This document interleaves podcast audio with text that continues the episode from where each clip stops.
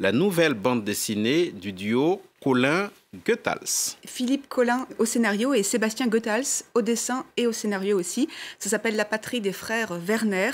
C'est un roman euh, graphique historique est publié euh, chez Futuropolis. Alors on suit euh, le destin de deux frères sur 30 ans. Ce sont deux enfants juifs orphelins de la période de l'immédiate après-guerre jusqu'au milieu des années 70 en RDA communiste et en RFA. Tout cela sur fond d'espionnage. Alors sans en dire trop, on peut ajouter à grands qu'ils seront séparés par la guerre froide, qu'ils travaillent tous les deux comme espions pour la Stasi, la police politique de RDA, mais des deux côtés du mur, et puis euh, qu'un match de football emblématique marquera un tournant. Euh, ce roman euh, graphique, il peut être lu en mémoire de leur précédent album qui s'appelait Le voyage de Marcel Grob. Le dessinateur Sébastien Goethals nous explique pourquoi au micro de Clovis Casali. C'était important pour nous de continuer à montrer la complexité de la construction européenne avec Marcel Grob, on montrait une Europe à feu et à sang. Là, on voulait absolument montrer la complexité de, l'unification euh, de l'Europe. Et d'ailleurs, c'est formidable de voir à quel point euh, ils ont pu euh, se réunir. Et je trouve que c'est un, bel exemple finalement qui nous montre, à nous qui nous divisons sans arrêt, qu'il y a quand même cet espoir d'être réunis après, après 30, ans de, 30 ans de séparation. Sébastien Goethals, Axel, qui évoque l'espoir de la construction européenne. De quoi cet album parle-t-il d'autre? Alors il y a beaucoup de choses dans cet album, comme dans le précédent. Ça parle de fraternité et de famille, ça parle d'engagement et de loyauté, de choix et de trahison. Cela parle aussi euh, de football, à l'occasion d'un match historique du Mondial de 1974 qui oppose la RDA et la RFA. Et puis euh, surtout, l'actualité euh, nous le rappelle, cela parle de la menace que font peser les idéologies sur la démocratie. Alors ce qui est frappant, c'est à quel point les deux auteurs réussissent à mêler l'histoire particulière et puis l'histoire collective. La caméra de Clovis Casali s'est penché sur le dessin euh, de Sébastien Goethals, qui nous en dit plus sur le destin hors du commun de ces deux frères. Regardez.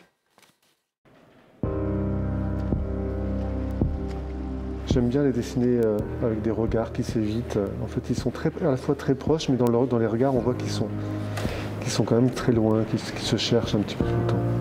Andreas, que je suis en train de dessiner, lui, il va partir à l'est mais va rester convaincu du socialisme, mais va vivre dans le libéralisme de l'Allemagne de l'Ouest.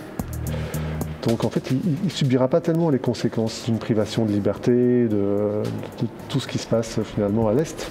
Quand Andreas le rejoint, ça met complètement en péril sa nouvelle famille, en fait. Et du coup, il a ce choix d'une ancienne famille et d'une nouvelle famille.